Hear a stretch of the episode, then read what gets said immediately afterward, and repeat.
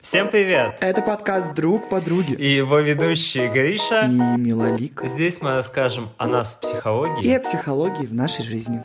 Здравствуйте, пук-пук-пук. Или как там нормально люди здороваются? У меня есть подводка, у меня есть подводка к нашей теме. Ну, сейчас. давай, подмажь свои глаза. Причем здесь это? У мамы дома на кухне так хорошо или нет? Мы сегодня разбираем тему сепарации и родительства. Привет-привет, дорогие мои. О, Господи. Здрасте. Здрасте. Мы хотим вас познакомить с чудесной барышней. Да. Мы не вдвоем записываем, нет. Вот если вы слышали сейчас голос, то это наш прекраснейший, любимейший человечек, цветочек, еще одна рыжая бестия с э, огненным сердцем. По совместительству чудесный психолог и наша подруга Лера. Здравствуй. Всем привет.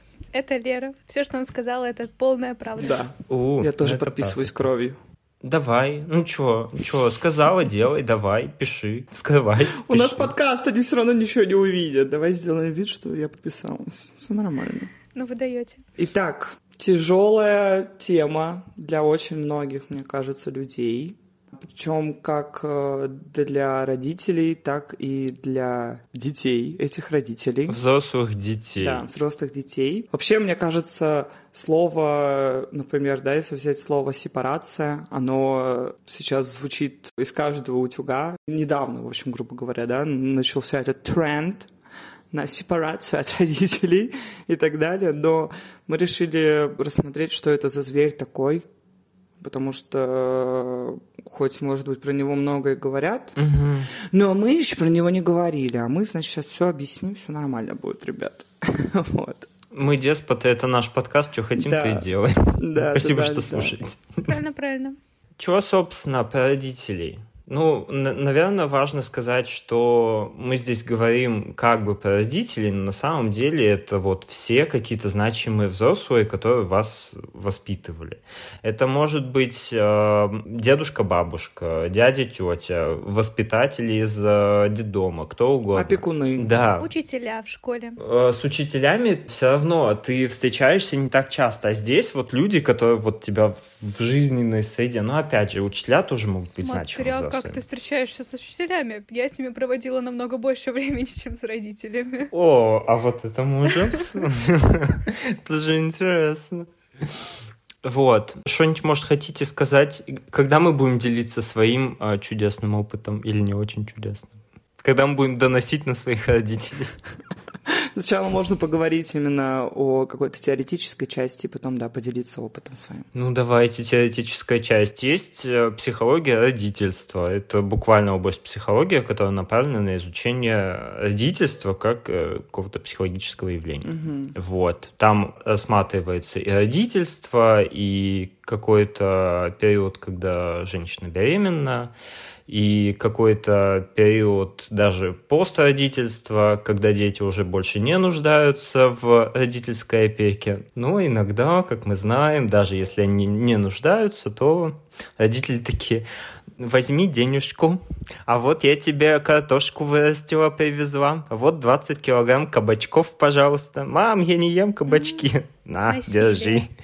Там, не знаю, да, своей жене дашь, она сделает, мам, я гей, да плевать, вот кабачки. Найди жену, чтобы она пожарила кабачки. Да, да. Хочется сказать, что вообще чем больше каких-то значимых взрослых тебя окружает, тем больше картин мира ты можешь себе присвоить. То есть если мама говорит одно, папа говорит другое, бабушка третье, дедушка четвертое, ты понимаешь, что есть куча разных точек зрения. А если, например, значимый взрослый только один, то у тебя какая-то одна картина мира, которую ты присваиваешь, и против которой потом будет очень сложно пойти.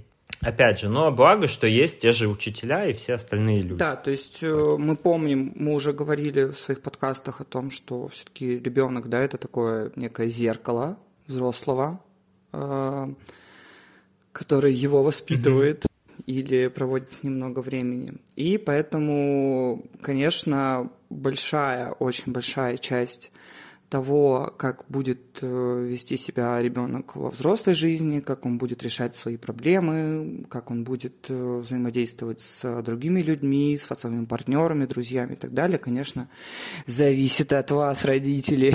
Я сейчас просто ответственность прививаю людям сразу же.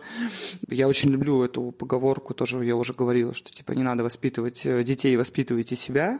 То есть это какая-то база, ну, базовые настойки мы перебираем себе, вот основную модель, и потом как-то ее видоизменяем, делаем какие-то настройки, какие-то там здания сносим, но по большому счету это все равно какая-то родительская модель. Либо кусочек оттуда, кусочек оттуда, кусочек оттуда. То есть если человек изначально считает, что весь этот мир несправедлив, или там все женщины плохие, или мужики сволочи, а, то изначально это может пойти да, вот конечно. именно с а, базовой родительской установки какой-то. Даже я бы сказала, вот по моим а, ощущениям, по моему, по моему опыту, это довольно частая история. Очень часто можешь услышать от э, человека, какие-то фразы, какие-то убеждения, и ты прямо видишь, что это говорит не он, это говорит его там, мама, папа, ну, то есть, если, например, тогда какой-то там твой близкий друг, иногда даже страшно становится, потому что mm-hmm. ты такой, блин, просто сидит там маленькая, я не знаю, Наталья Петровна. Молодая или Наталья Петровна и говорит мне о том, что типа часики уже тикают. Или что-то такое. Страшно. Да. Ага. Так, что еще из теории, наверное, хочется сказать? Можем типы воспитания указать? Ну, давайте я расскажу про самый э, жесткий тип, да, это авторитарный. Я люблю пожестче. Ты любишь пожестче, да. Авторитарный тип, ну, я думаю, что уже в самом его названии понятно, что этот тип в себе скрывает, да, это когда родитель не особо интересуется мнением ребенка, когда он э, лучше знает, как вообще-то ребенку жить, куда ему ходить, на балет, на математику и так далее. В общем, когда мнение ребенка учитывается, даже если оно учитывается, то учитывается в очень малой какой-то форме. Это те родители, которые, потому что я да, так сказала. Да, потому что это твоя мама, потому что это твой папа, потому что вот так вот. Угу. Часто вы можете услышать э, яйца курицу не учат, угу. да, вот эти все э, прекрасные установки э, советские, замечательные, мои любимые. Сейчас меня опять расхерачит, опять сейчас за Советский Союз начну говорить.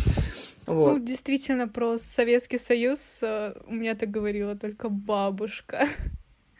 Это самый авторитарный человек в моей жизни. Вот, вот, да. Отмена, все, учитывая мнение детей. Да.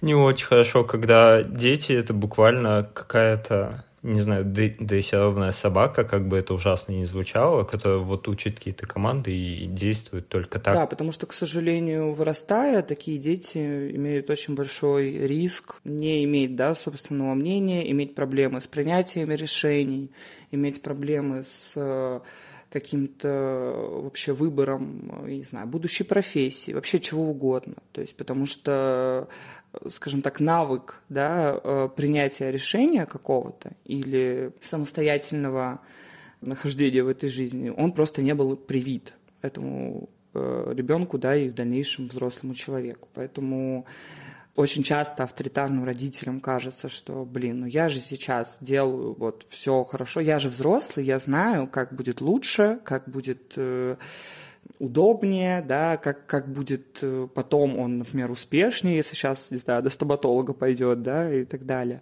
А потом в итоге Потом будет богатый и будет меня обеспечивать. Да, да, да. Потом в итоге, к сожалению... Лечить мне зубы. Э, да, так, такие дети очухиваются где-нибудь э, там лет в 35-40, э, не знаю... С глубоким кризисом. С нелюбимым партнером, с детьми, которых, я не знаю, например, он не хотел, с, с профессией, которой он просто уже оскомину ему набило. И потом он, да, приходит и такой, мне кажется, у меня кризис, суицидальные мысли или что-нибудь такое. Тут еще выстраиваются же созависимые отношения, потому что человек будет искать да, себе партнера да, такого, который точно. тоже ему какую-то опору дает. И там очень много зависимости будет. И здесь еще плохо, что ребенок постоянно растет в каком-то страхе и боязни каких-то лишений, потому что обычно такие родители не говорят, что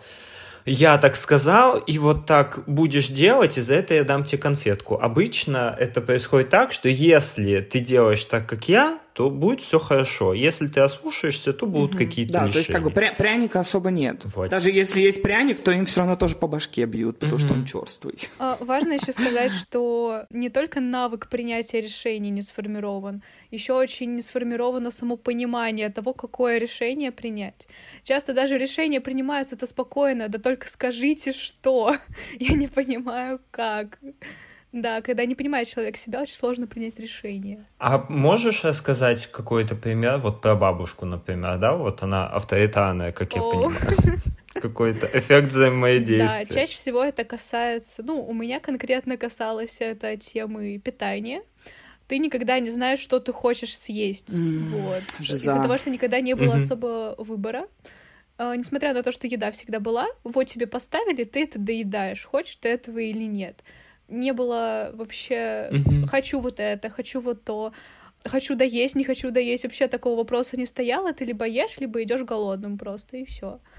Вот. Это, конечно, mm-hmm. удобно для взрослого, но неудобно для ребенка потом, когда он не понимает, а что приготовить а какие продукты купить, угу. а когда остановиться. Откуда у меня вообще АПП взялось? Да, а какую еду я люблю вообще? Что мне вообще нравится? Да, да. Постоянно приходится себе что-то предлагать. И вот взращивать вот этот маленький э, звоночек изнутри, ощущать, а хочу ли я этого или не хочу. Если у некоторых это набат, там, хочу сейчас, там, не знаю, макароны с сыром и полито все это соусом песто, а кто-то такой чего я хочу. Да. Ну, то есть это действительно большая боль взрослых детей, которые выросли в авторитарных семьях. Угу.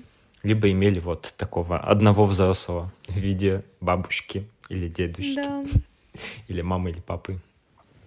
Вот. Следующий тип — это равнодушный родитель. От него часто можно услышать что-то такое. Что ты от меня хочешь? Поступай, как считаешь нужным. В общем, ребеночек, отвали. У меня тут своя жизнь. Не мешай мне. Я в самом соку, в самом вообще свете сил, хоть мне там уже может быть 70 лет. Отойди, пожалуйста. В общем, э, здесь не подразумевается никакая совместная деятельность. И ребенок как бы лишний. Он ощущает себя обузой, постоянно виноват, что он вторгается в жизнь родителей, постоянно что-то ему надо. Ребенку постоянно что-то надо. Это ок. Когда ребенок не может сам что-то сделать, он для этого, для этого родители и нужны, чтобы как-то помогать ребенку, а не просто говорить «пошел нахуй, мальчик». Вот. Сюда, наверное, еще к этому типу я бы отнес э, это сейчас я, я, я вспомню, а это флексирующий родитель. Вот, это родитель, который, в принципе, проводит как-то с вами время, и он такой, ну, пошли в зоопарк, ну, пошли в кино, ну, пошли поиграем в настольные игры. Но есть один нюансик, что на самом деле этот родитель в деятельности, вот совместно с ребенком, отгораживается от э, ребенка таким образом, и он не знает, что с этим ребенком делать. Он просто такой, так, а как мне с ним поменьше общаться, но как бы все равно совместную деятельность. То есть, э, по сути, он выстраивает какие-то жесткие правила, за которые нельзя выходить. То есть вот мы идем в зоопарк, и никаких спонтанностей там не будет, что типа ребенок, ой, а я хочу вот сейчас пойти на аттракционы.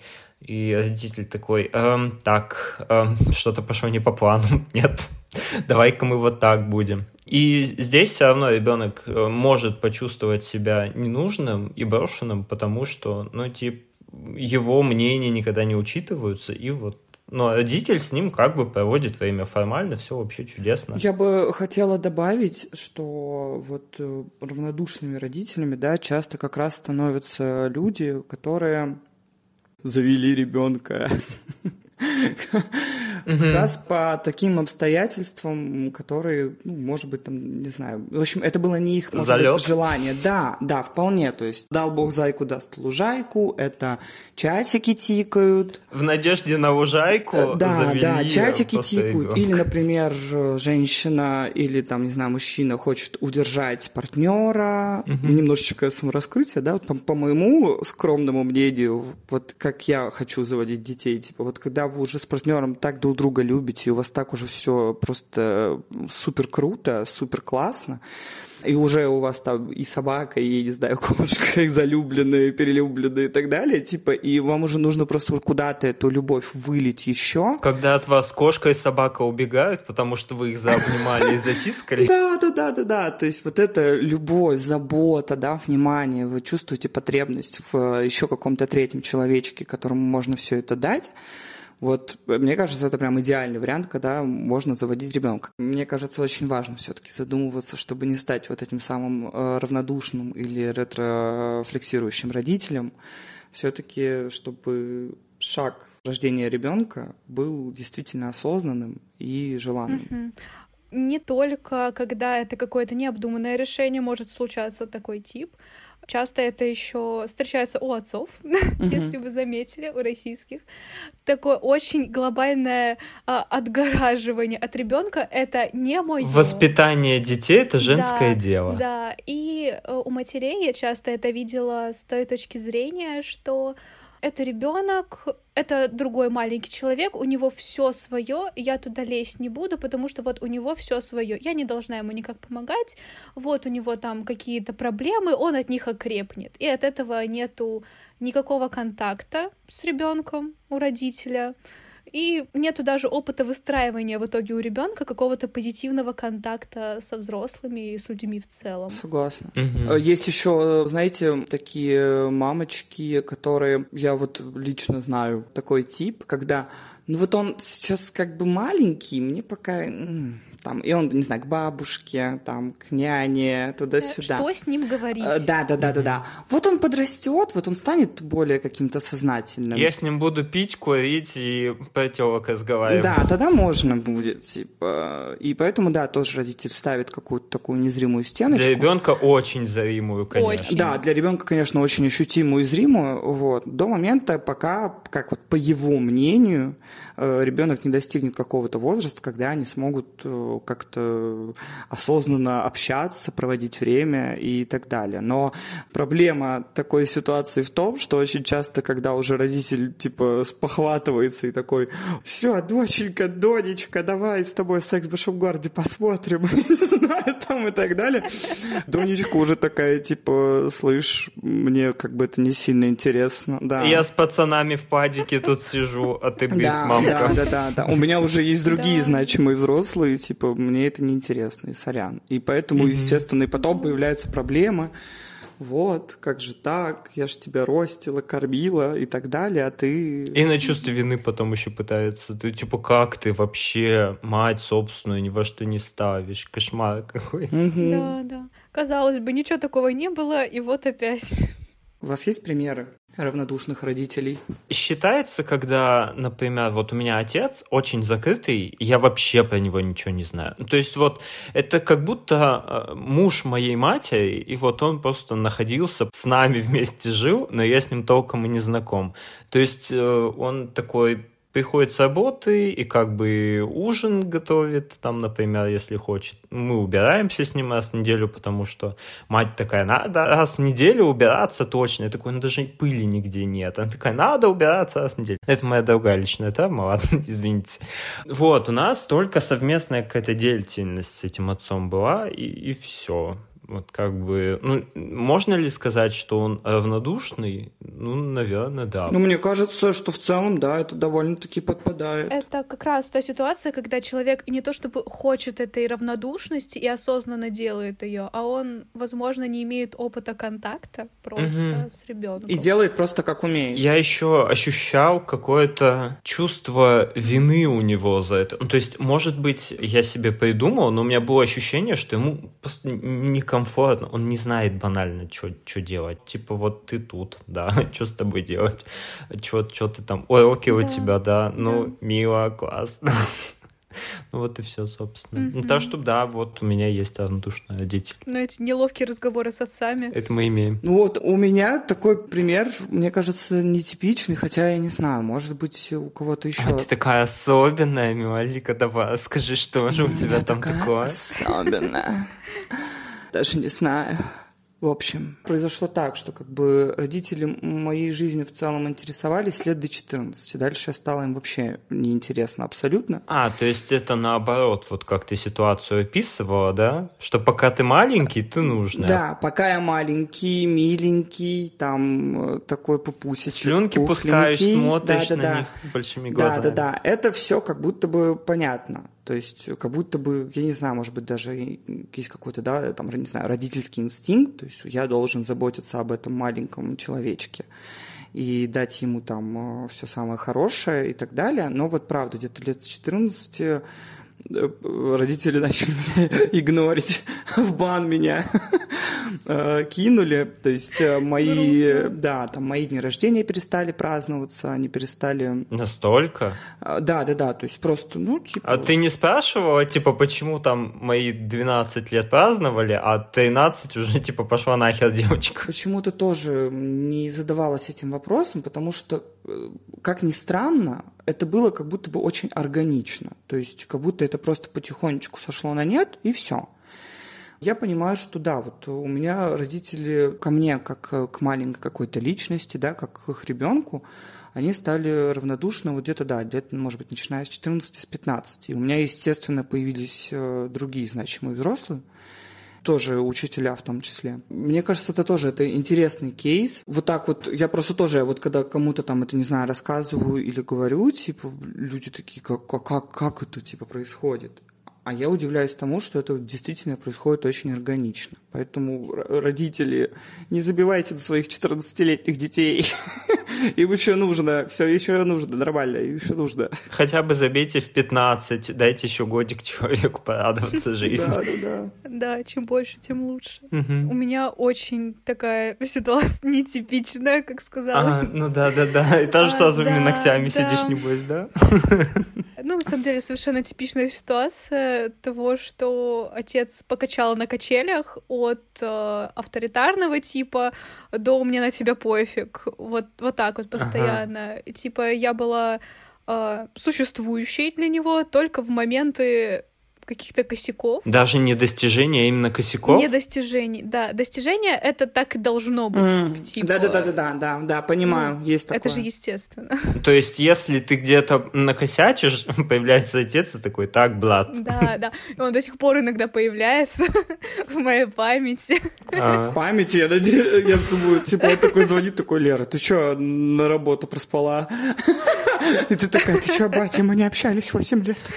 Где ты был 8 лет? Я тут зачетку посмотрел, у тебя там читы. Ты охуевка, что ли, девонька? Ну вот типа того вот в моей голове возникает образ э, гневного отца, причем не за учебу, не за что-то важное, что мне действительно было важно, вот, а именно за какие-то бытовые такие мелочи, как будто я как не складывающаяся личность, там, не помыла посуду сегодня в бан, и так далее. Спасибо. И поэтому сложно сказать, э, действительно он индифферентный или нет, угу. но что-то у него и от того, и того типа было. Угу. Как тебе повезло? Понятно, почему ты стала психологом. У тебя и там есть, и здесь, и то. Все на личном опыте. Да, да, да.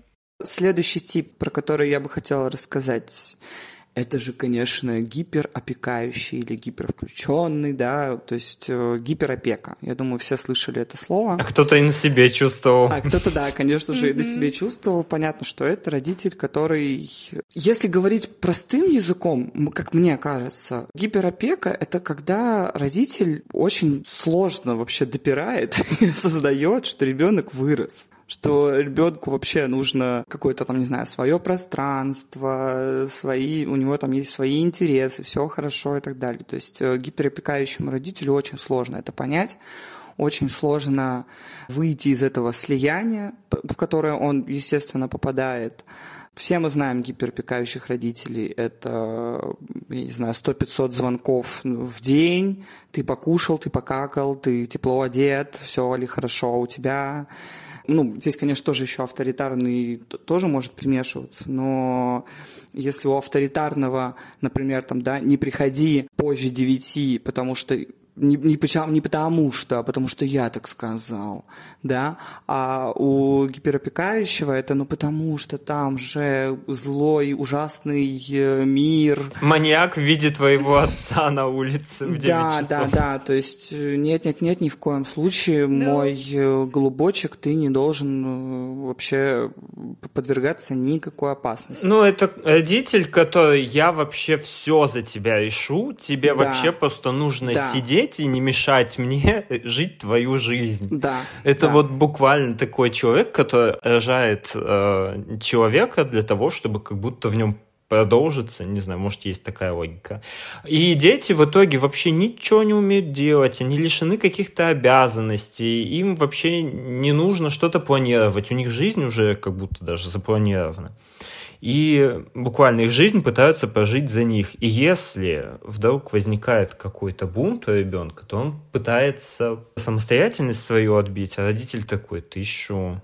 Алло, это моя жизнь. А ну заткнулся да, и да. быстро пошел шапку надел. Мне жалко, мам, шапку надел. Часто происходят две ситуации, да, либо э, ребенок э, вот этот самый, да, он вырастает, вот, да, действительно абсолютно не самостоятельным, абсолютно надеющимся постоянно на родителей и пугливым даже, да, в какой-то степени, а, боящимся вот эти все темы, знаете, типа позвонить в поликлинику самому.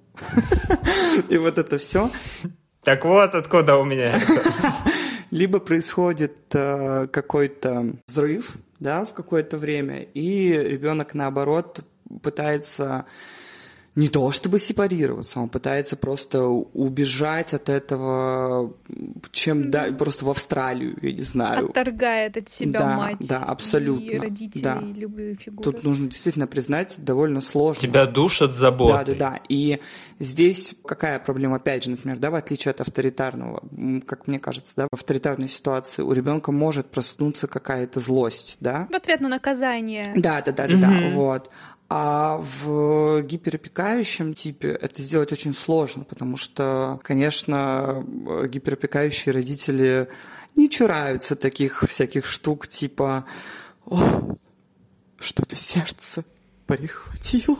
Да, да, да, в этом в целом и отличие. И тебе, конечно, прививают просто какое-то колоссальное чувство вины, но очень мягко, очень так потихонечку, не так, что нет-нет, Конечно. Мать или отец или еще кто-то всю жизнь просто кладет на то, чтобы ты как-то развивался, и как я могу быть неблагодарным да. Когда мать плачет. и каким-то образом отвергать. И это родители часто очень хорошие манипуляторы. Это просто жесть какая-то. А, ну, у меня с матерью произошла сепарация вот буквально в этом году окончательно, как я считаю. Спасибо моему психологу. Вот. И там действительно вот под конец уже даже какие-то были манипуляции по поводу «Ой, сердце», и вот эти слезы, и вот эта вся история. Но когда мы с ней откровенно поговорили, уже вот под конец вот этой всей истории, она такая, ты не представляешь, какой я манипулятор. Я такой, мать, алло. А, она такая, я еще не до конца даже вот использовала все вот это. Такой, вот и хорошо. Вот там с мужем как-то, и с другими детьми у тебя там сепарация непонятно тоже. Вот давай, а со мной можно, пожалуйста, взрослый, взрослый. Спасибо. Самое обидное еще хотела здесь сказать.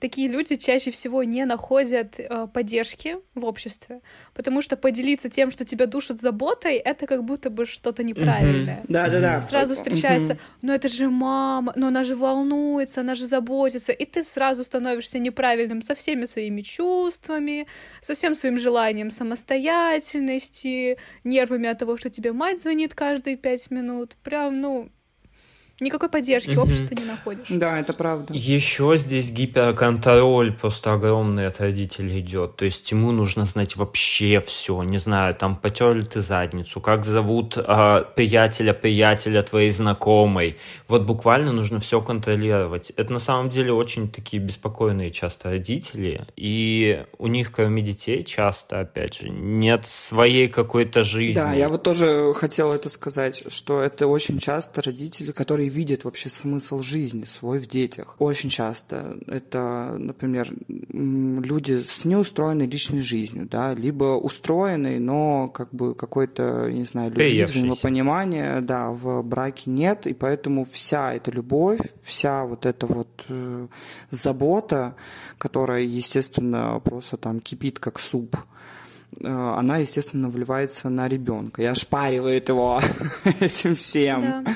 Ребенок как личный проект становится вот, по развитию, как такая маленькая компания, в которую ты инвестируешь и которая должна тебе принести прибыль. А какой-то мультик же был такой же, помните, нет? Как он назывался? Где вот все вообще расписано буквально мать такая, смотри, в этот день вот такое-такое расписание. Через 10 лет в этот день ты будешь делать вот это, вот это, вот это.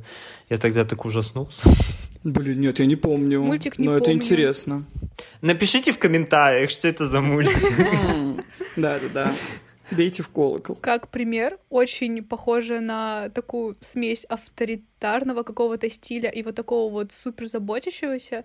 А, если смотрели оно, там у Эдди была мамочка, вот прям буквально поцелуй мамочку в щечку. Вот такой вот пример мамы, которая и в конце его тоже постоянно добивала, когда он уже вырос. Вот, это очень сложно от такой женщины уйти. Потому что она забирает твое сердце. Она потом становится твоей женой, и в этом прикол. Ты находишь точно такую же. Да, я тоже хотела рассказать, что типа очень часто вот такие гиперопекающие мамы, в основном это происходит, они реально растят э, себе мужей. Вот э, я уверена, что вы видели такие пары, я не знаю, где-нибудь. 40-летний сын и 60-летняя мама, где они там в метро буквально чуть ли не сосутся. Да, да, и вот они идут под ручку, прогуливаются. Ну нет, понятно, что это все как бы психологический инцест, да, нежели реальный. Ну, я видел, напротив меня в метро такая пара очень обнималась, и причем видно, что это именно сын с матерью, а не мужчина с женщиной. Блин, это какой-то, конечно, щит, если честно. Не можем сказать, типа, точно, что там было. Конечно, Но что-то было. Да, Если бы мы знали, что это, но мы не знаем, что это. Да, конечно, но это чревато тем, что просто у, у ребенка, во-первых, да, никогда не нужно забывать, что мы пока еще все не живем вечно, да, и когда вот такой гиперопекающий э, родитель уйдет, да, из этого мира, его ребенку будет очень тяжело и очень э, сложно. Но он тоже как будто бы умрет частично большая да, часть его да, личности да, тоже да, скончается да. с этим родителем. Очень часто можно от таких детей услышать, что типа я не знаю, что я буду делать, когда мама умрет, например, да, или там папа. То есть, и это не просто какие-то слова в воздух, а это именно действительно даже какая-то паника. То есть э, люди прямо со страхом могут думать об этом. И что интересно, что интересно, они могут в итоге проявлять гиперопеку потом в старости к своим родителям. Я могу рассказать немножечко да, про э, синдром э, Мюнхгаузена в психологии. Да? Э, ребята, я думаю, знают, что это такое. Я расскажу, расскажу немножечко да, нашим слушателям. Синдром Мюнхгаузена часто происходит. Сейчас будем говорить про родительские отношения. Да? Он происходит у матерей, которые начинают э, детям своим выдумывать болезни у которых ребенок всегда такой больной, вот он всегда вот, э, потому что так они могут реализовать, да, свою вот эту заботу. Но есть такое понятие, как э, синдром делегированного Мюнхгаузена. Это когда матери постоянно находят какие-то новые, новые, новые, новые болезни у своих детей, и так проявляют э, свою заботу вот в этом лечении. Если, если вы хотите побольше об этом узнать, на самом деле есть замечательная э, документалка, которая называется «Мертвая мамуля» или «Мертвая мамочка». Э, она есть на кинопоиске точно, я не знаю. Ну, короче, ее довольно несложно найти. Это документалка на реальных событиях. Вот там просто пышным цветом показано, как работает такая гиперопека. Там показан именно момент, как э, ребенок уходит в итоге в ненависть к матери. То есть э, очень интересно, очень советую. И точно так же это начинает потом э, работать на ребенка. Он начинает потом переживать о том, что вот у мамы там сердце, у мамы, я не знаю, голова, попа, еще что-то. И он начинает тоже этим жить, потому что таким образом он как бы делает такое лаверды. Он как бы возвращает маме вот этот вот невероятный долг, который она, э, вот она посвятила ему лучшие годы своей жизни. Теперь он обязан посвятить лучшие годы своей жизни ей. И это, конечно, очень опасная история, потому что, опять же, так, когда родитель умирает, ребенок просто, просто не знает, как ему дальше жить эту жизнь. Угу. И, естественно, из этого вытекают депрессии, да, и все тому подобное. Я бы еще рекомендацию впихнул тоже по поводу вот этого Мюнхгаузена дядечки. Угу. Есть а, такой сериал у Netflix «Притворство» называется. За... Так, э... подожди, подожди. Это и есть Нет. сериал по этому фильму. Просто это документалка, вот. а это Если вы хотите что-то более да. вкусоваримое, то вы можете посмотреть вот э, от Netflix. Да, да, я тоже слышала, что он э, хороший. Я посмотрел, да, действительно хороший. Мне нравится. Вот, ну, в общем, Еще очки у главной героини они классные. Нет, я на самом деле, может быть, знаете, как посоветовал, посмотреть сначала сериал, а потом посмотрите документалку, типа, как оно было все на самом деле, мне кажется. Если вас хватит. Да, не, хватит. И хотела еще упомянуть, что не всегда это э, делегированный Мюнхгаузен в итоге выливается в просто заботу о матери в конце и страх за нее. Иногда эта тревожность прививается по отношению к своему здоровью, становится просто Мюнхгаузен, как бы уже, uh-huh. и ты волнуешься не за кого-то, а конкретно за себя, и постоянно думаешь, вот у меня же вот это, у меня же вот то, потому что вот мама привела тебе эту тревожность где-то в детстве. Uh-huh. Так, примерочки-то у нас есть еще гипервключенных родителей нет? Или что, отмалчиваемся? В моей, да, семье не было гиперопеки, но, например, вот у моего партнера, да, у него очень гиперопекающая мама, и, но, слава богу, не до каких-то совсем уж э, больных историй.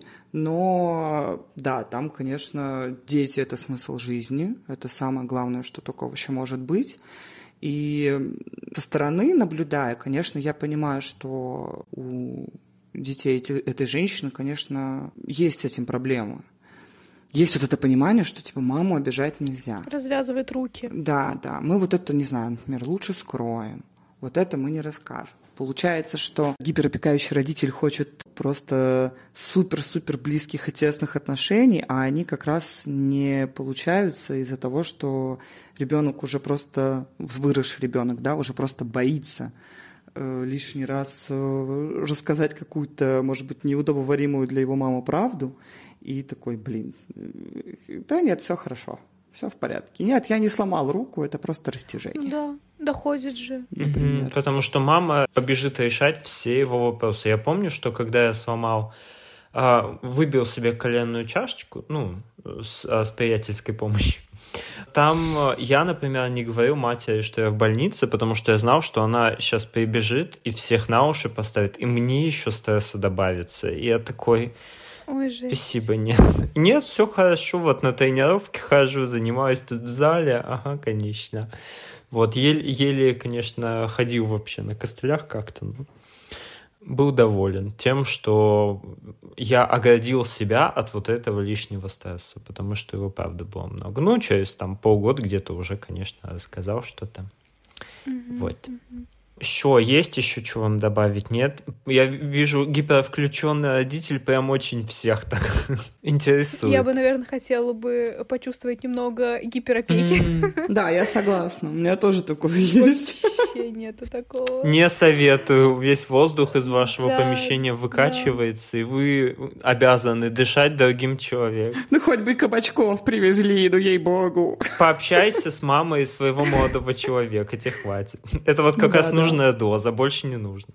Не, ну у меня была такая история с мамой, когда мы только переехали, и что-то ей в голову ударило, она решила меня гиперпоопекать, но мы быстро выяснили, что это плохая идея.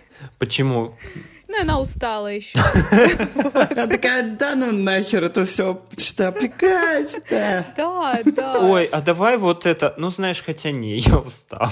Иди спать. Да, у нее, когда началась своя жизнь, свои какие-то отношения, а, своя работа, то она быстро забила на это, и я такая, слава богу. А гипервключенные родители — это обычно те, у кого не хватает какой-то именно своей жизни, и у них вот эта энергия, не знаю, куда деться. Либо гиперактивные, ну и мне мама еще рассказывала, что у нее есть вот этого черта того, что она слишком волнуется угу. и может гиперопекать в моментах, и она с собой очень жестко сражалась в эти моменты, потому что понимала, что так нельзя. Угу. Вот. Это неплохо, Блин, когда это родители очень классно, понимают, да. что и когда, что-то про саморефлексию нравится. Лайк. Да. Да. Лайк моей маме. Да, передавай. Скинь ссылочку на подкаст, пусть послушает, как мы лайкаем. Так, давайте, давайте тогда побежим уже дальше в степь. Есть еще проецирующие родители. Это тот, который, не знаю, под девизом «я лучше знаю, что тебе нужно». А, видели когда-нибудь детей, которые когда на них родители надевают шапку, они такие, мне не жарко, мне душно, отстань от меня. Или родитель, который подходит к ребенку, пихает ему воду, а ребенок такой, я не хочу пить. А мать такая, я уже 20 раз попила, ты что, какая жара на улице. И то есть родители все время выдают свое желание, за желание ребенка. То есть родитель чувствует, что ему холодно, и сразу бежит э, одевать свое чадо. Он всегда думает, что он знает о ребенке лучше, чем сам ребенок. И ребенка толком тоже, опять же, не спрашивает. Угу, да, но это тоже, мне кажется, довольно часто, то есть нужно понимать, да, что довольно часто все эти типы, они могут быть э, смешанными, да? Немного. Это симбиозы, конечно, этих mm-hmm. типов, и э, там два-три у вас точно будет намешаны. Чистые достаточно редко встречаются. Я просто никогда не видел чистый. Какой интересный бэкграунд у вас, Милолика. Тип. Покажем вам как-нибудь. Заметили, как большинство типов в итоге выливается в то, что ребенок не знает, что он хочет, не знает, что он может, не умеет принимать решения и в итоге очухивается в 35 плюс с кризисом. Mm-hmm. Ну, либо чуть-чуть пораньше. Да. В итоге как-то все типы приводят к такому результату. Очень интересно. Кроме одного. Я могу про него рассказать, Гриша? Ну давай, лезь вперед да. очередь. Конечно же, это авторитетный тип, знаете, я когда готовилась к подкасту, я э, подумала, мне такая мысль пришла, что если бы все эти типы, да, были породами собак, то авторитетный был бы лабрадором. Потому что, знаете, лабрадор, типа, ну вот он всем хорош. Он реально, он, он всем хорош, типа. Кроме шерсти. Как бы правда. Почти, типа, у него вообще нет никаких изъян. Вот это примерно вот авторитетный э, тип родителя. То есть это как раз то, о чем вот я говорю. Это не какие-то навязывания ребенку, я не знаю, увлечений, интересов или модели поведения. Это тогда, когда ребенок просто смотрит на своего родителя и такой, о, можно сделать так. А при этом родитель ведет себя супер адекватно, учит ребенка выстраивать да, тоже свои границы, у них очень хорошие доверительные взаимоотношения. То есть э, здесь родитель, он спрашивает ребенка, типа, тебе нужна моя помощь, например, да, или э, ты хочешь идти на баскетбол, или ты хочешь идти, не знаю, на скрипку. Чего ты хочешь? То есть он побуждает ребенка как раз-таки думать, о том, чему он хочет мыслить и так далее. Но он все равно находится рядом. То есть он как будто говорит, ты можешь выбирать, что хочешь, делать, что хочешь, но если тебе нужна помощь, я рядышком.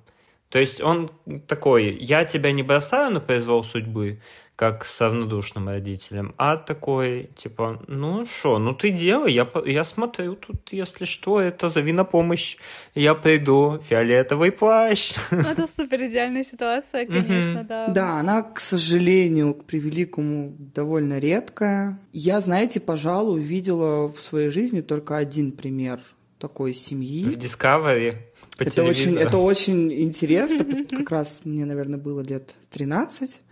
А, у меня появилась подружка. Я убежала из дома, потому что мы очень сильно ссорились с мамой, то есть там уже и до рукоприкладства дошло. В общем, я уехала к ней на дачу.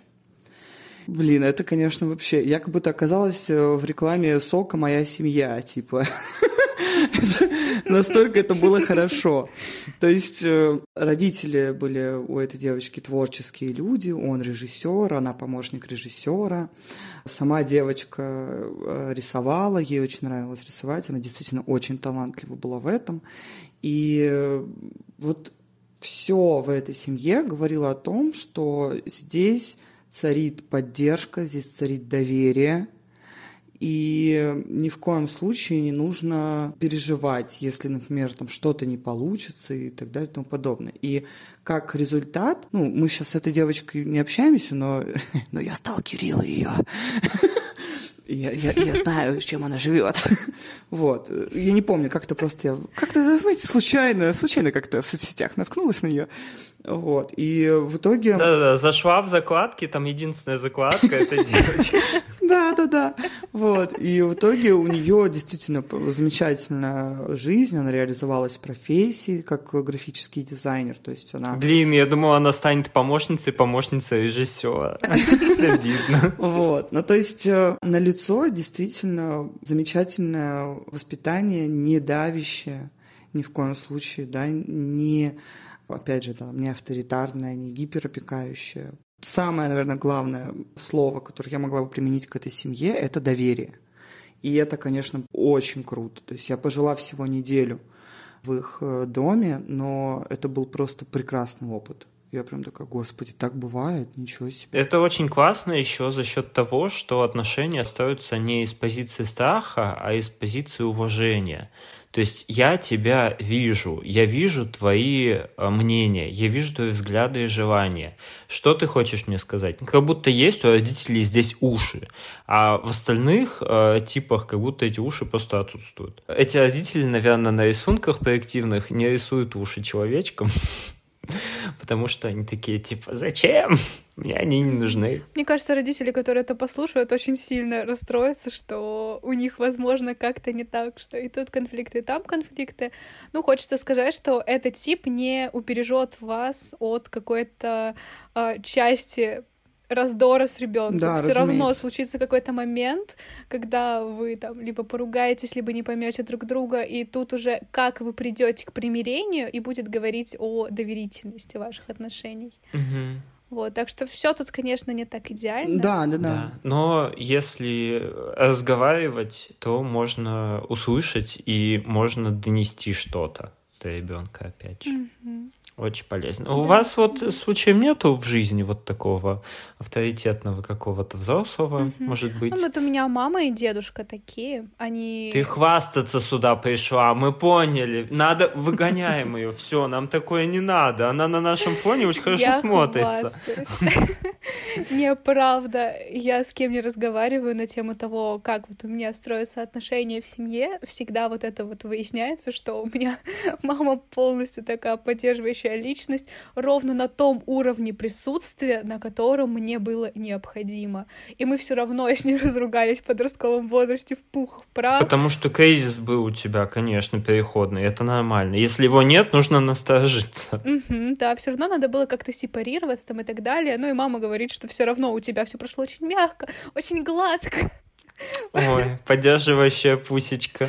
Да, да. Ну и дедушка тоже мы бы с ним не очень много общались, но от него всегда был такой искренний интерес и искреннее присутствие. Вот как раз о количестве и качестве. Мало количества, но настолько высокое качество, что прямо я его вспоминаю постоянно. Вот его участие в моей жизни очень велико. Это дедушка, это отец твоей матери, да? Mm Да. Ну вот, это история про то, что как воспитывают тебя, в принципе, то же самое ты переносишь. Это как э, история, если тебя да. э, били в детстве, то если ты не прорабатываешься, велика вероятность, что ты сам будешь бить своих детей. Это вообще как бы не очень ок. Это прям насилие. И, пожалуйста, не бейте своих детей. Если вы хотите бить своих детей... Вообще никого не бейте. Вообще, да. Извините, да, вообще никого пацифисты. не бейте. Все можно решить словами, а кулаки — это когда слов не хватает. Лучше можно свой словарный запас увеличивать. Вот, или к психологу идти, тоже полезно, знаете ли. Работа с агрессией. Да. А я бы еще выделил такой тип, как всепозволяющий родитель. Это из разряда «оставьте моего ребенка в покое, он просто ребенок». То есть э, ребенок может делать что угодно. Там, не знаю, забежал в магазин, своровал что-нибудь, или орет прям посреди улицы, и родители такие, ну, пусть орет, ладно. А, ну, что ж ты, ну, ну, ори, ладно. То есть здесь а, нет никаких ограничений, рамок, то есть родители максимально такие мармеладные плюшевые и не выстраивают каких-то рамок для ребенка. И при этом дети вообще понятия не имеют, что у родителей тоже могут быть свои желания, чувства, потребности. Они рассматриваются просто как функции для не знаю, обхаживания вот этого самого ребенка. Я, знаете, сейчас вспомнила э, случай, я когда была... Когда-то я была в Финляндии в их главном музее в Хельсинки. И... Главный музей Финляндии. Я вижу, как это да. написано. Это музей Мумитроли, если вы не знали.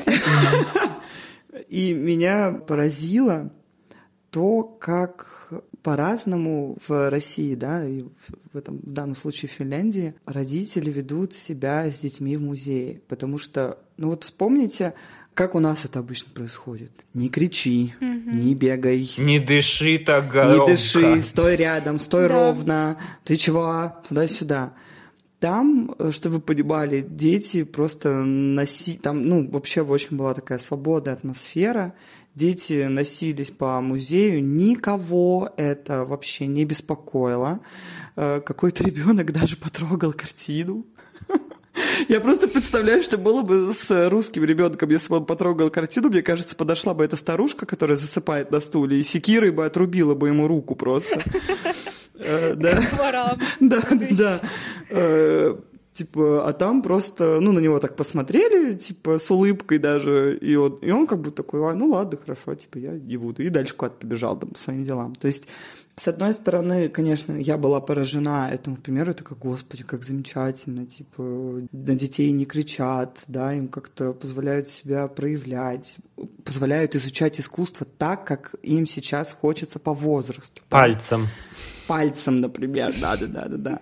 Вот. Но, разумеется, у этого типа тоже есть свои ловушки, потому что часто такие дети все-таки становятся неуправляемыми, если они вырастают в этом, то это, конечно, люди, которые в целом просто не особо понимают э, человеческие границы, не особо понимают слово «нет». Но в целом финнов я бы не назвал людей, которые не понимают. У них как раз границы очень хорошие, и они очень большие.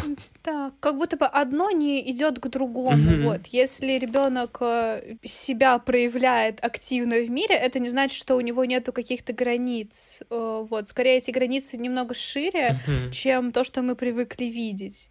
Вот. Это может быть так, что у него нет границ, но прям не обязательно. Угу. Очень интересно, очень вкусненько. Звучит прекрасно. Представление границ Финляндии и как там детям позволяют проявляться, а не зажимаясь, где ребенку буквально говорят, ты никто, тебе нужно подстроиться под внешние рамки, и его вот прям в какой-то маленький инкубатор засовывают, и в итоге у нас очень... Господи, я сейчас в политику могу опять лезть. Нет, ну все, все хорошо, все хорошо, ладно, давайте. Все давайте, хорошо, да. Да, давайте, давайте я просто скажу про вот последний тип, который вижу. Это непоследовательный тип. Это когда родитель то очень чуткий, то полностью игнорируют ребенка, то импульсивный. То есть на одно и то же действие ребенок может получить вообще разный фидбэк от родителя.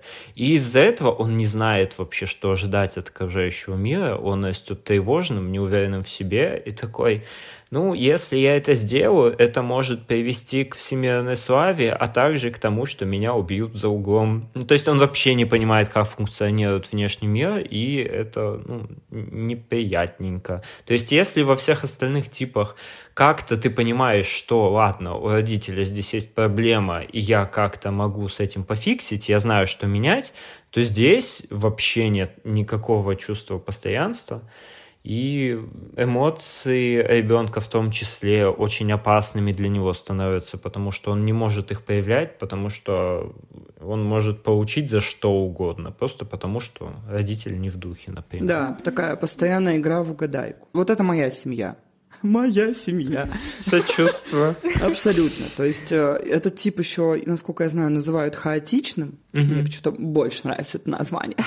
Ну, вот. Пожалуйста, пожалуйста. Это вот абсолютная история моей семьи. То есть я могла получить какие-то дикие восторги за то, что я, не знаю, где-то выступаю, или там пишу стихи, или где-то читаю стихи и так далее. Также я могла получить за это. То есть, например, вот у меня была ситуация на первом курсе, я делала на День студента, да, там презентацию группы. Вот. И из-за этого, естественно, я пропускала какие-то занятия, то есть, ну, понятно, об этом знали преподаватели, и моя мама позвонила моей на тот момент классной руководительнице и такая, типа, а что это за херня, типа, почему меня пропускают туда-сюда? И классная руководительница говорит, да вы что, да у вас такой ребенок, да она такая талантливая, она нам всю группу вообще сделала, сплотила. И моя мама говорит, да это я все знаю, так, а что с пропусками? Вот. И мне как бы за это влетело. Фу, дизлайк. И то же самое было как бы и с полным вообще безразличием. То есть, э, там, я не знаю, мама, я поступила в театр, ну, окей. Вот. И э, в целом, да, вот, э, вот это вот ощущение, что ты не знаешь, что будет, когда, например, придет мама, я это что-то в ТикТоке увидела в каком-то. Ну, а он был очень плохо сыгран. Милолика находится за границей, поэтому она, естественно, может спокойно смотреть ТикТоки, да? Давайте ну, так. Мы ей очень завидуем по этому естественно, поводу. Естественно. Пожалуйста, больше не упоминать такие штуки. Нам Хорошо. очень тревожно и Хорошо. Ну, в общем, э, там суть была такая, что вот э, сценка, да, что сидит э, мальчик, он слышит, как поворачивается э, ключ в двери, и все, и он уже боится. Вот я очень, я прямо, у меня флешбэкнуло, я думаю, блин, да, потому что ты реально не знаешь, типа, в каком сейчас настроении придет мама. Она будет к чему-то придираться или не будет? Будет ли она проверять, что горячий телевизор или нет? У вас был, был такой прикол в семье? А, типа, нет. У меня что-то такое было, слушай. Если телек горячий, значит, ты не уроки делала, а телевизор. Мультики смотрела. Э, смотрела Людей X по Fox Kids. Да. Мы Да, мои, мои любимые. То есть, и, конечно, вот это вот э, ощущение абсолютной неопределенности, оно мне аукнулось во взрослой жизни, потому что понятно, что это вылилось все и в тревожность. На чем ты базируешься сейчас? В каком смысле? Что твоей опорой стало? А. Ну вот у тебя было непостоянное вот такое окружение. Какая у тебя сейчас база? Моей опорой стало, что я поняла это и просто начала над этим работать. Я начала прорабатывать свой какой-то внутренний стержень, какие-то границы независимость, опять же. Плюс еще идет такая история, когда ты растешь в такой семье, ты начинаешь быть таким немножечко экстрасенсом, знаете? Типа, ты начинаешь О, да. такой, да. такой типа... По шагам. Да-да-да, да-да, да, ты такой типа, так, вот, я не знаю, она моргнула сейчас Одна вот сотая так. миллиметра изменения уголка рта. Я знаю, что это значит. Да, да, да. То есть, а это на самом деле ситуация, ну, которой вообще не должен ребенок заниматься. Это приводит только к э, тревожности, к разного рода расстройствам и ни к чему хорошему. Не, почему? Ну, смотри, мы же психологами стали. Я вот отчасти стал психологом как раз из-за того, что умею хорошо считывать вот эти вот послания. Я согласна, я согласна, да, но я сейчас просто, скажем так, я бы лучше в каких-то более... Экологичных условиях? Э, да, экологичных условиях прорабатывал бы это качество, вырабатывал бы это качество, вот честно, чем в том, когда ты, типа, боишься, будут ли проверять телек, или, типа, блин, я забыл помыть посуду, черт мне пизда. Мне очень откликнулось то, что Мика рассказала про вот это вот поворачивается ключ mm-hmm. в замке. я до сих пор боюсь, когда кто-то приходит домой. Хотя уже я с 14 или 15 лет не живу с отцом, а, он вообще уже типа чилит на небесах, и я все еще боюсь, когда кто-то приходит домой. Вот настолько у меня вот да, этого детское да, то же самое, да. И как будто бы ты, короче, э, не можешь заниматься чем-то типа не полезным, когда кто-то заходит. Да, дело То есть ты там, не знаю, лежал, понял, смотрел ТикТок или рилсы, да, и так далее. Не знаю, там э, ел чипсы, и тут кто-то ну, поворачивается ключ, ты такой, блин, блин, блин, типа, и ты начинаешь там, я не знаю, какую-то деятельность изображать, а потом такой, стоп, а нахера я это делаю? Что за бред? Ну, ты реально не имеешь права на какой-то отдых. Ты обязан быть постоянно продуктивный. Да, и да. мне в детстве тоже как будто вот в шутку, что ли. А я понимаю, что я сейчас очень сложно умею отдыхать, потому что действительно, в смысле я не продуктивный. И вот эта mm-hmm. продуктивность, которую матушка привила каким-то образом, что... Вот телевизор, кстати, вот я вспомнил, тоже проверялся, но он как бы, знаешь, меня не критиковали, но вот между строк я понимал, что я поступаю неправильно манипуляции Да, и вот постоянно вот эти взгляды, какие-то фразочки, и когда поворачивался ключ, я просто в секунду видоизменял все, что у меня находится в комнате, и изображал продуктивную работу. Угу. К чему вообще все это? Вот зачем? Откуда у них вот это, что нужно быть продуктивным? Я понимаю, что они взяли вот смысл жизни в детях, потому что в СССР мы вот э, кладем свою жизнь на то, чтобы будущие поколения в светлом будущем жили. Понятно, смысл жизни в детях. Зачем нам быть продуктивными, сволочь? Душа обязана трудиться и день, и ночь, и день, и ночь, как завещал классик. Вот и все. Не только это, я еще слышала такие вещи, что если вы не заняли чем-то своего ребенка, значит, он пойдет обязательно по подворотням, да. смотреть запрещенный контент, там, не знаю, он сгниет на помойке, потому что сегодня он от полчаса больше мультиков посмотрел, чем надо. Поэтому вы постоянно обязаны контролировать угу. это. Еще компьютерные игры, это же вообще отдельная Да, да, вызывают категория. агрессию, да, да, да, посылание мамы нафиг. Ага. Это все вызывает ну, компьютерные ну, вообще-то, да, вообще-то Дока 2. Вы чё? Да, естественно. Да. А, Еще хотела упомянуть, что не всегда психика самостоятельно не справляется с такими моментами.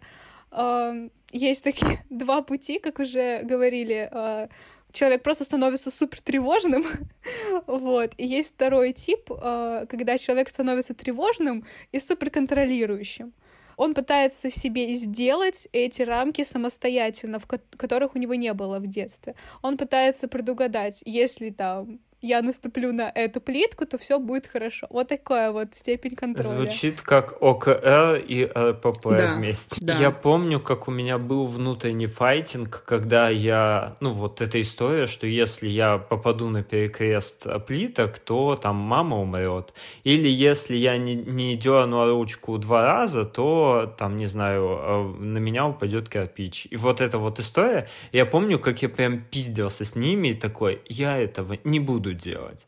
Я, и у меня прям упорство такое, упрямство. Я такой, нет, я специально наступлю на этот перекрест. Ну, в общем, я, я вот буквально дрался с собой, но хорошо, вроде даже справился как-то. А вот у матери как-то ОКР. Я помню, как, когда мы выходили из дома, она закрывала на ключ дверь и дергала ручку семь раз. И я такой, мать, с первого раза же понятно. Она такая, я, мне так спокойнее.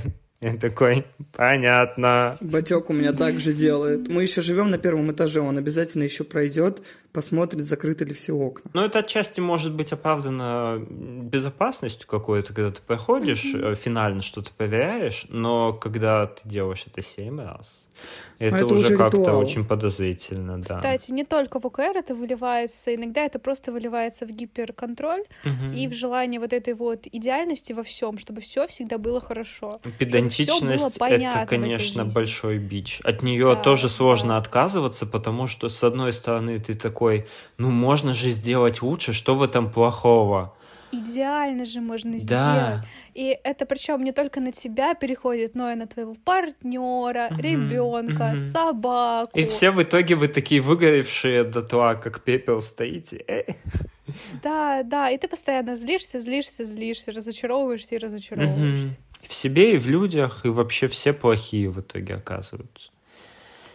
Так, а, девушки, а Ой. а сейчас я хочу интерактивчик, ну, в том числе не только девушки, а еще наши слушатели, не только слушательницы и не только те барышни, которые сейчас в созвоне передо мной.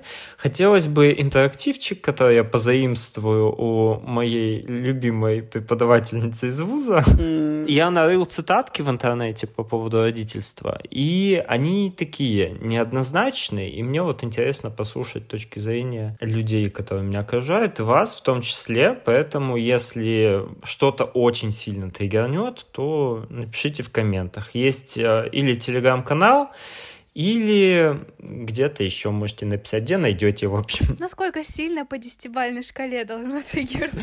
Но, но тут, но тема родителей же такая, вообще неоднозначная. Я не знаю ни одного человека, у которого не было бы претензий к родителям, и как бы идеально ты не воспитывал, все равно найдется что-то, чем ребенок будет недоволен. Поэтому здесь может быть что-то гернет. Поэтому давайте. Первая цитатка. «А «Самый сильный внедорожник в мире – это родители. Вытащат из любой ямы». Что, вас триггерит? Нет?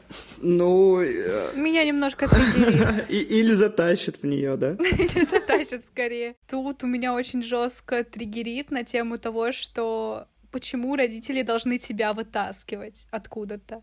Почему ты сам не вытаскиваешь себя? Почему ты вообще себя в эту яму загнал? У меня вот такой вот контроль, ответственность на себя, постоянно фокус на себе. Ты сам следи за жизнью. Иногда же случается, что люди оказываются в каком-то кризисе, яме, и вот они такие вот беспомощные, сидят, и такие, а как же мне отсюда вылезти? И здесь вот этот есть, не знаю, может, у кого-нибудь так действительно, экстренный вызов на телефоне на, на мать. Вот у меня, например, нет, потому что если мать услышит, что у меня что-то там случилось, если там и скорая позвонит, звонят или еще откуда, то упаси Боже, это еще одна такая же массовая проблема, которую мне придется потом решать. Поэтому у меня там какие-то, не знаю, парень, бывший, еще кто-то.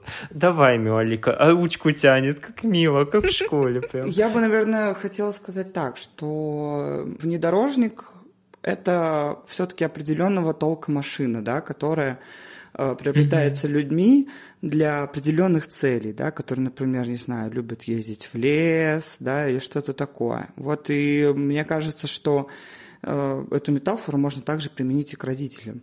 То есть, э, конечно же, конечно, есть э, случаи, когда тебе хочется совета мамы, папы, там, да, или какого-то старшего значимого взрослого. Но также есть случаи, с которым не стоит идти к родителям. Ну, знаете, это вот очень э, такая тоже бывает ситуация, когда мама с дочкой, например, вот они такие подружки. И вот они начинают э, обсуждать, какой коитус у кого произошел, когда и так далее. То есть это все-таки не, не совсем верная ситуация, именно с точки зрения как раз-таки той же самой, например, сепарации, да, о которой мы поговорим в дальнейшем. Границы как будто бы какие-то. Да, да, да, это все-таки важно.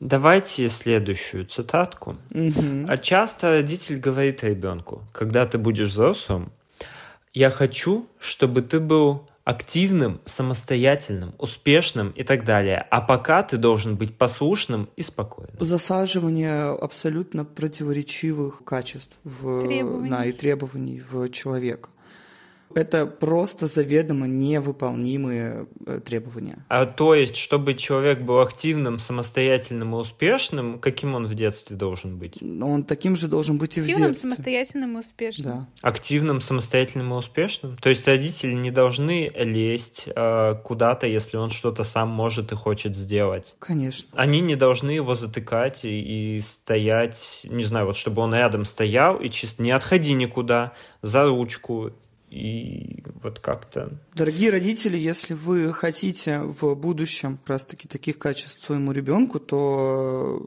не нужно делать из него, не знаю, там, домашнего раба какого-нибудь и так далее.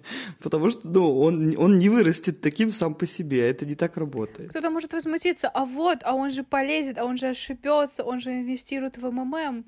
И тут, на самом деле, очень классная вещь — это либо дать ему набить своих шишек, и смотреть. Это больно, это сложно, но как бы, а что у нас простого в этой жизни есть, особенно в родительстве. А, и второй этап, как у нас было с мамой очень часто, она в одном случае просто смотрела, как я ошибаюсь, и говорила, ну, типа, ты могла бы сделать вот так, вот так. вот, и я такая, ну, в целом, да, но я хотела вот так. И мы как бы договаривались на том, что, ну, ладно, ошибки разгребаем, типа, сами, это вот а, ответственность моя была с ошибками работать. А, и есть второе, вторая штучка, это когда вы просто, ну, разговариваете. Если ты хочешь что-то сделать, ты доказываешь, что ты хочешь это сделать. Почему ты именно вот так хочешь сделать. И мама такая, да, все, дерзай. Ничего себе.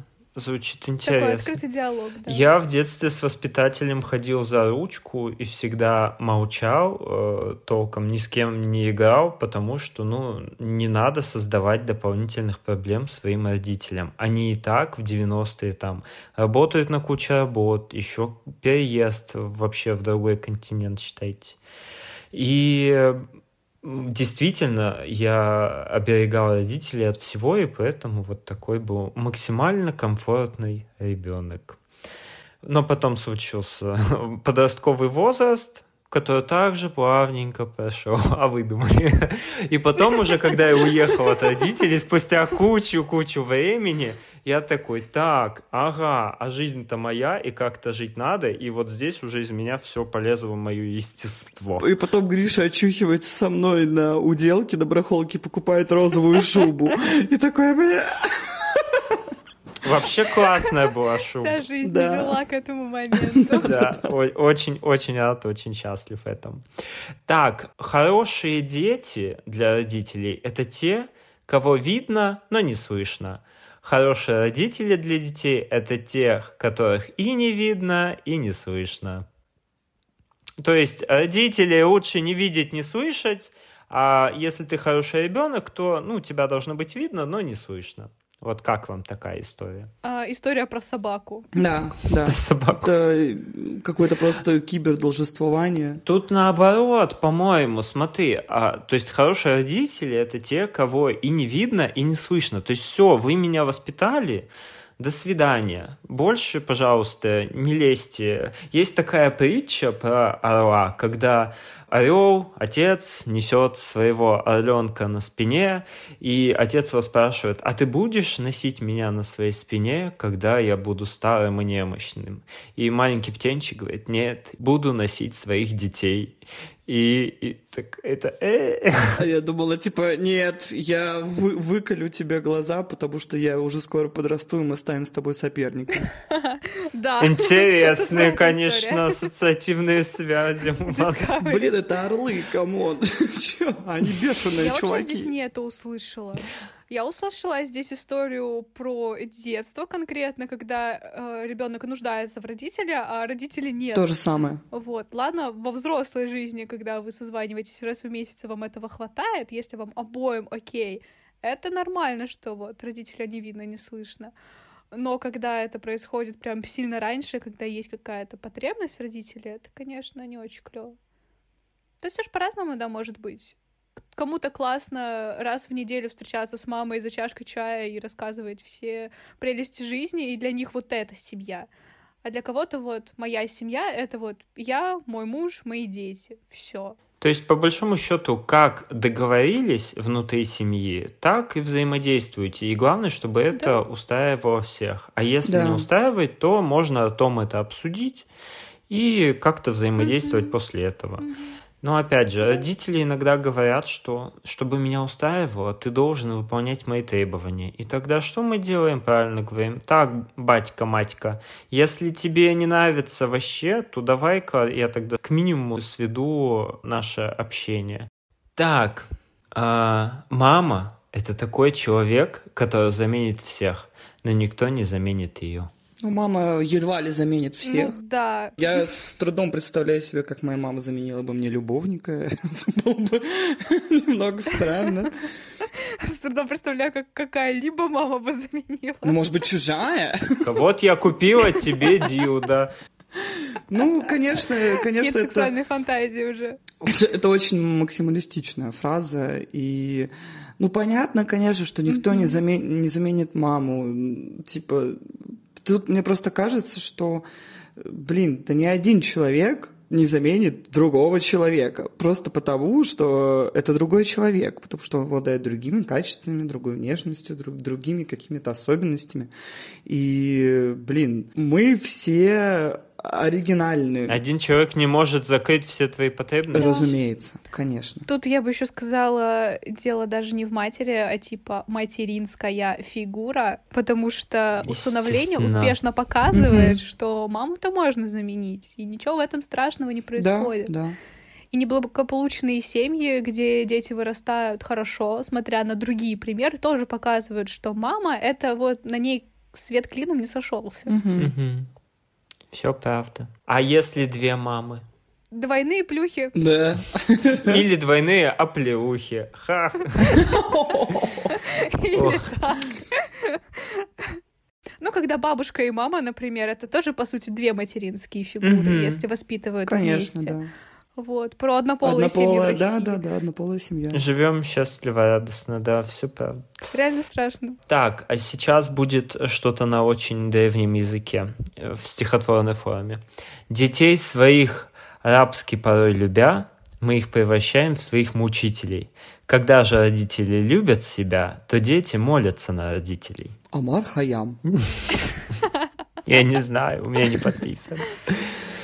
Но мне кажется, это очень как раз-таки укладывается в мою концепцию, которую я уже заебала всех.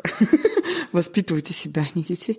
Ну, потому что, да, действительно, все-таки никогда не нужно забывать о том, что вы самый главный для себя человек в первую очередь.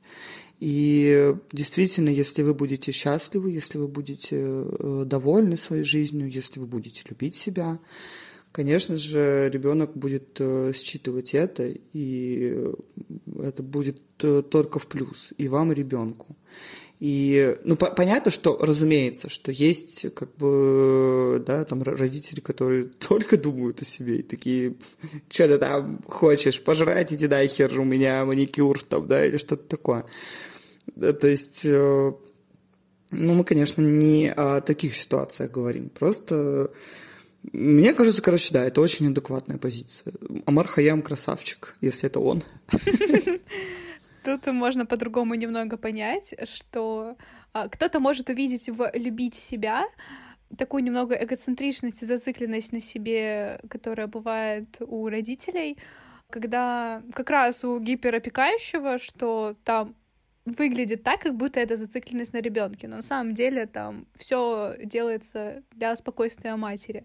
Вот, это тоже про какую-то любовь к себе, но больше уже эгоцентричную. Здесь, мне кажется, больше та самая любовь к себе, когда ты показываешь ребенку, что вот, я люблю себя, ты любишь себя, мы любим друг друга, все классно, решаем проблемы вместе. Что вот, исходя из своего примера показывать. Хорошо, еще хочется цитатку.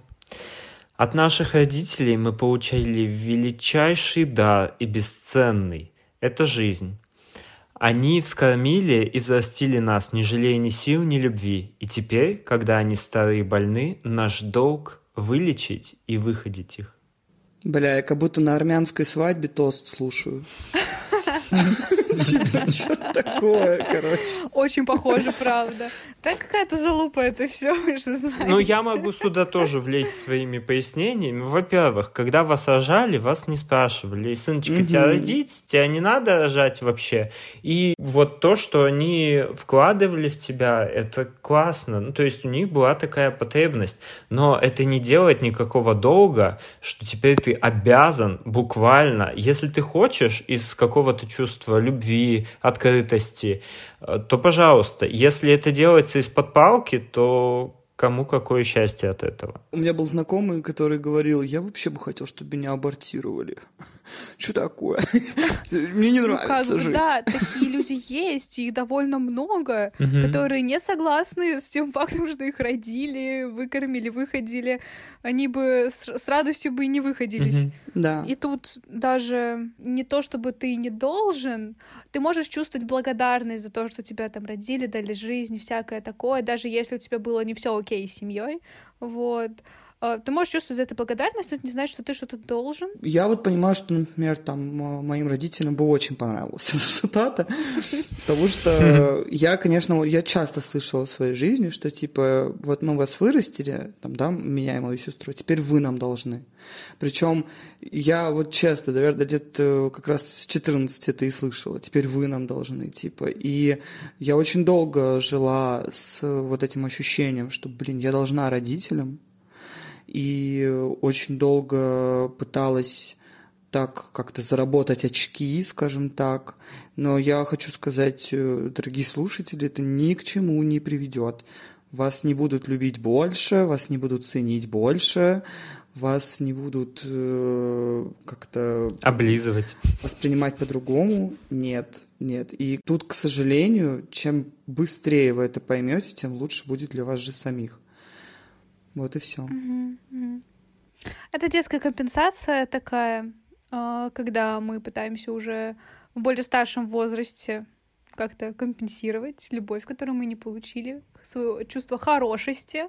Вот, я хороший ребенок, я позабочусь о родителях, но да, это часто ничего не дает, только еще больше упреков, еще больше контроля, еще больше ненависти к себе из-за того, что ты должен заботиться о матери, но она тебя бесит и ты в итоге приходишь к тому, что ты просто не способен на чувство любви в этом варианте. И в итоге ты и себя ненавидишь за то, что ты не заботишься о матери, и у тебя чувство вины, и да, мать ты ненавидишь да. за то, что она вот так вот поломала тебе жизнь. И в итоге тоже ничем хорошим это обычно не, не заканчивается. Угу. Кризисом в 40. Или пораньше, или попозже. Там уж опционально. Да. Давайте еще парочку цитат, и все но хочется.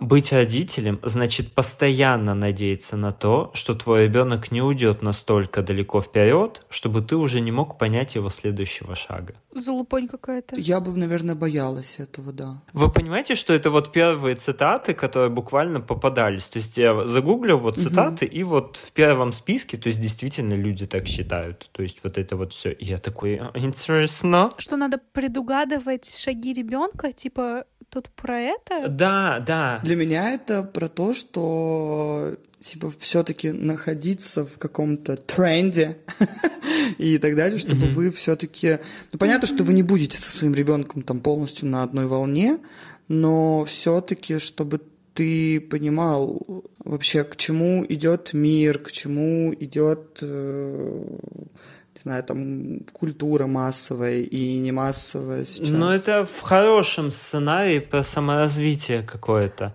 Да, а вот да. здесь вся цитата, она пропитана каким-то страхом а, постоянно надеяться на то, что твой ребенок не уйдет настолько далеко вперед, чтобы ты уже не смог понять его следующего шага. Ну, то здесь есть это да. действительно, во-первых, ограничение ребенка, чтобы он далеко не убегал.